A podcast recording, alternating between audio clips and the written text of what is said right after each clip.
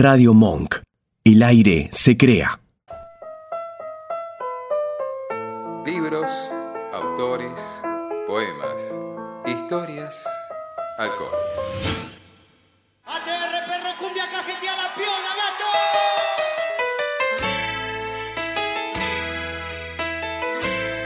Bebido y leído. Por Patricia González López. El maridaje perfecto en malas en. Bueno, tengo mi propio regreso, que es el de bebido y leído. Qué lindo. Al final, e- echando por la borda toda la pelea que di en el primer bloque, se deshizo muy fácilmente en los segundos posteriores. Vos decís que este regreso de bebido y leído no va a ser bueno, según lo que vos dijiste en el. Sí, para mí va a salir, va a salir, para mí va a va salir ser muy ma- mejor que nunca.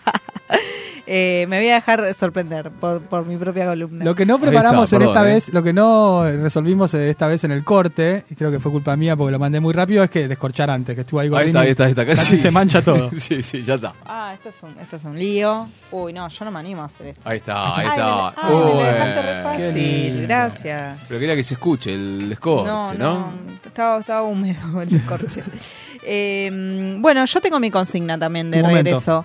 Y es eh, la, la siguiente. Eh, anduve paseando por mi casa y me traje Paseando por su casa. algunos de los libros, creo que está la mayoría acá, a los que vuelvo, a los que regreso. Bien, me Y- gusta. Y me, me preguntaba eh, si ustedes tienen eh, libros a los que vuelven y a, a releer, ¿no? La, Sí. la famosa relectura. ¿Qué piensan? Me encanta la relectura y a veces es hasta un impedimento para leer cosas nuevas, porque mm, hay- es como un, un espacio de confort, no sé, como un espacio de seguridad, a veces una relectura. Sí, ya sabes que te vas a encontrar, sabes, que, te, va a gustar estás igual. Esperando que lleguen los momentos que te gustan. Me encanta. Yo lo utilizo mucho para laburar también. Claro. Muchísimo para, eh, no sé, releer avan eh, Estamos brindando, estamos brindando. Salud, mientras. Releer comienzos, eh, sobre todo libros que tienen mucho de arte, cosas más periodísticas quizá, ¿no? Pero me encanta también. Eh, bueno, yo eh, también tengo, me estoy en, esa tensión de leer material nuevo y volver, pero la verdad es que siempre estoy volviendo a, algunos libros eh, y, sobre todo eh, es una vuelta para mí a una emoción, a, a algo sorprendente o algo que me conmueve y, y traje aquí una, una selección de libros eh, que si quieren les voy comentando. Dale, dale. El Un primero- montón trajiste. Sí, traje un montón. El primero que voy a nombrar es este libro que me fascina, que se llama Sobre la violencia, de Slavoj Zizek o Zizek. Sisek. Eh, el filósofo esloveno, lacaniano, a vos te gustaría mucho. No Sí. sé, sí, me, eh, me encanta, me encanta. Que además es cinéfilo y decía de, de Titanic que es la muestra de... eh, algo malo seguro que decía. sí, ¿no? algo malo, Eh, sí. ¿Lo es- digo o no lo digo? Es un choreo a, a una historia argentina. Bueno, sí, yo lo, lo voy a escribir y le voy a decir, no, tenías razón. No, lo que, al- eh, lo que hablaba eh, respecto de Titanic era que eh, la gente de poder, eh, rica, tiene ese derecho de chuparle la energía a los pobres y que Titanic y la muerte de una de las partes eh, lo que estaba mostrando es la imposibilidad de que el amor se concrete, ¿no? De que ese Uh. deseo... O sea, decía, lo peor que podría haber pasado era que, que el protagonista sobreviviera, porque van a Nueva York y ahí se dan cuenta el- los mundos distintos en donde vivían y de provenían y, y la, la A incompatibilidad. los tres días le dan una patada al chabón, sí, Claro. totalmente. Sí, verdad. Eh, bueno, eso está en, en guía, guía de cine para pervertidos, que él hace mucho análisis de cine. Bueno, acá en este libro también hay algo de cine, pero básicamente él hace, eh, eh, son seis reflexiones para entender la violencia y combatirla, dice. Uf, Y es un libro que al que yo vuelvo, que está muy marcado, que me encanta y hace un poco, es muy serio en algunas partes, ¿no? Hace un poco la, la distinción entre una violencia subjetiva, que es la que se ve y la que se termina juzgando, versus una violencia objetiva que está por lo bajo, que es parte del sistema, que sostiene el sistema capitalista, etcétera, es bastante crítico. Y tiene cosas muy interesantes porque habla del placer, habla del deber del goce, habla de la envidia, de las formas de la envidia, Mm. eh, eh, habla de los gestos vacíos, habla de, de un montón de cosas más cotidianas que, que, que completan eh, su, su filosofía, que para mí es, es fascinante. Es un libro al que siempre vuelvo. También veo sus documentales, veo sus entrevistas. Me encanta, me encanta todo lo que dice. Eh, es autor de una frase que a mí me gusta mucho, que es, no entiendo por qué los argentinos siguen yendo a al local de comidas rápidas eh, si teniendo el choripán. Entonces ahí me, com- me compró, me compró el corazón. Porque Eh, él tuvo mu- mucho de polemizar acá en bares de Plaza Irlanda, Paternal, ahí frente al, al, policlínico bancario. es de esa- anduvo por esa zona mucho tiempo. sí, sí. ¿Bardeando? Estando en los bares, polemizando, digamos, como siendo un intelectual, viviendo en Buenos Aires durante alguna época. Bueno, Estuvo casado con una argentina. Tuvo casado con Argentina. Exactamente. Amigote Calamaro también. Ah, no sabía que era amigote de Calamaro. Bueno, interesante. Dios los cría, como el último disco de. Calamaro. Ese Eh, y bueno, es un libro muy, muy, muy interesante al que, al que siempre vuelvo y tiene, tiene cosas fascinantes y, y, y que a veces en reuniones de casa lo saco y empiezo a leer partes re, re fana, aburriendo a todos los invitados. Eh, pero me encanta.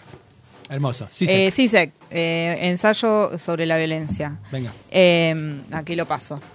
Después tengo este que es chiquito, que se llama La 7P de la violencia de los hombres, de Michel Kaufman, que es un teórico canadiense que habla de mm, sobre este tema para lograr la igualdad, medio activi- activista, ¿no? Eh, Un experto internacional. Y, y es muy interesante, es chiquito, lo editó Popova, que eh, es una rama de la editorial Pixel, de Platense, y, y habla de cómo eh, hay una. la- de la estructura de la violencia en los hombres, ¿no? El, la- el tema de el festejo ante el ejercicio de violencia, la violencia como una forma de jerarquizar el poder entre los propios hombres, digo, no solo hacia las mujeres, sino hacia los propios hombres, eh, eh, hombres, el temor y todo lo que tiene que cumplir, digamos, todas las expectativas que están puestas en los hombres que tienen que cumplir a través del uso de la violencia, ¿no? Es súper súper actual. igual. Como la violencia como una forma de legitimar el propio poder. Este, vos hablamos de este libro. Sí, hablamos, hablamos de este libro. Eh, no me acuerdo en ocasión de qué lo, lo nombré el año pasado y ya ven que siempre vuelvo. Eh, es, es pequeño, es hermoso, es revelador y no solo está impreso acá, sino que se consigue en internet, así que si buscan... Y es muy las- breve, así que es bastante es breve, de internet, digamos. es breve, es conciso y, y es impactante, está está buenísimo, está buenísimo y bueno, lo recomiendo mucho para pensar para pensarnos a nosotros mismos. Tengo eh, siguiendo la línea filosófica más allá del bien y del mal de Friedrich Nietzsche, Perfecto. Que yo soy fan, eh, algunos lo saben, otros no. Me gusta ese libro, está ajado del uso Está, que tiene. mirá, esto Amarille- amarillento. Mira, tiene un, un trébol de cuatro hojas. Eh, bueno, acá se encuentran frases como todo lo que acontece por amor está más allá del bien y del mal. Eh, eh, frases como tus hechos nunca van a ser comprendidos, son juzgados. O, eh, ten- eh, la- lo dijo Cristina una vez en un discurso, ¿no?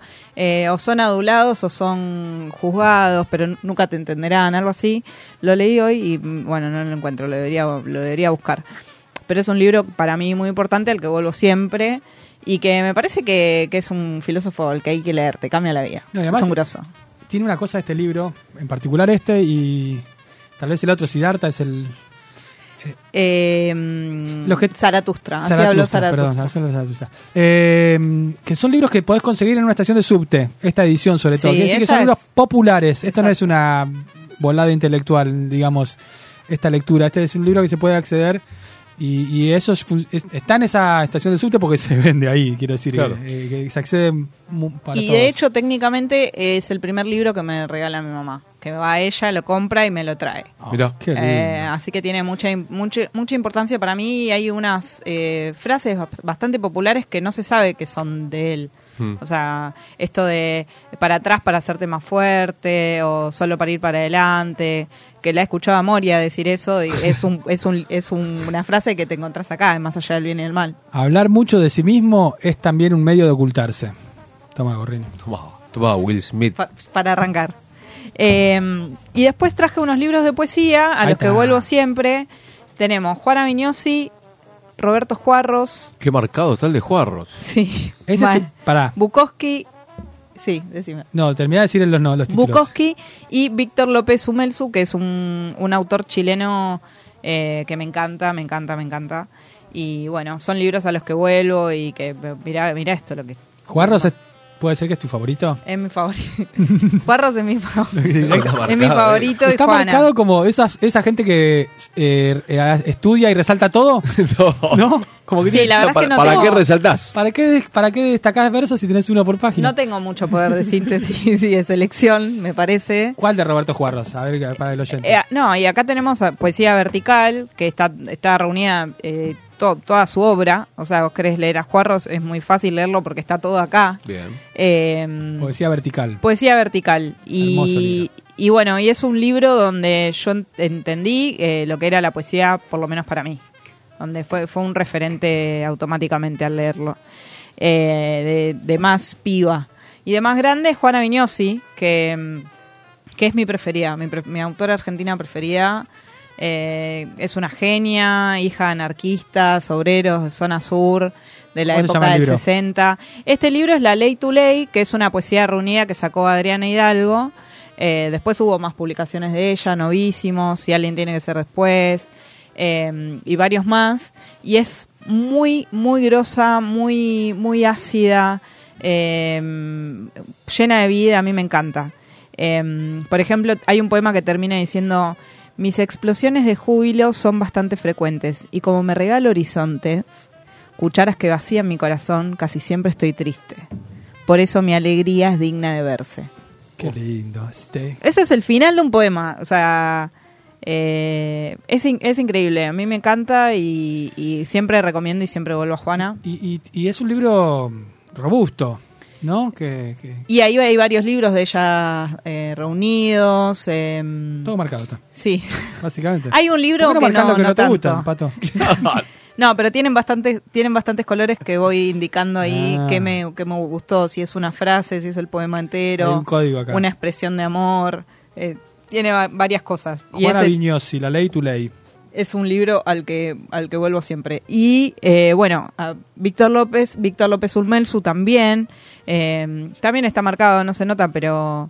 eh, pero bueno, es un autor chileno contemporáneo que me encanta. Este libro se llama Guía para perderse en la ciudad, lo editó Vox.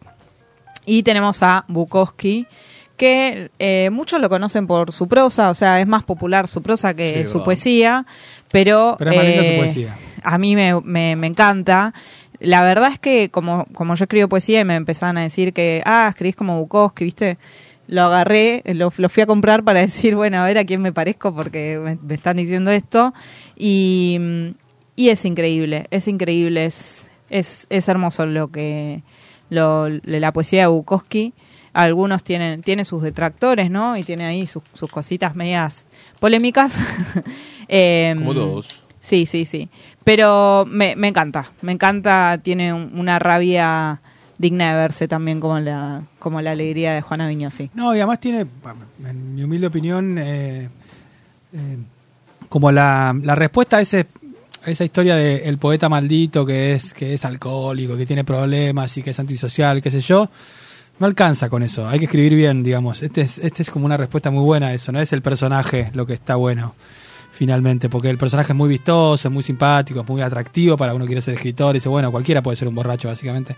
¿no? No es tan difícil, pero escribir así decís, ah, no, no, era por acá. No era tan fácil. No era Lo, por lo acá. importante es cómo se ejerce la borrachera. Claro, ¿no? Como la imitación de esas vidas malditas. Sí, sí. Muchas veces falta imitar la parte de, de- de la escritura. Así que bueno, si a alguno le interesa y necesita alguna recomendación, tengo estos libros que los leí un montón, un montón de veces, no me arrepiento, no me arrepiento de, de- de invertir mi tiempo en volver a leerlos. Y bueno, nos vamos brindando con un Marcus Malbec que traje Humberto Canale, que es un vino al que siempre vuelvo porque además de ser barato es muy rico.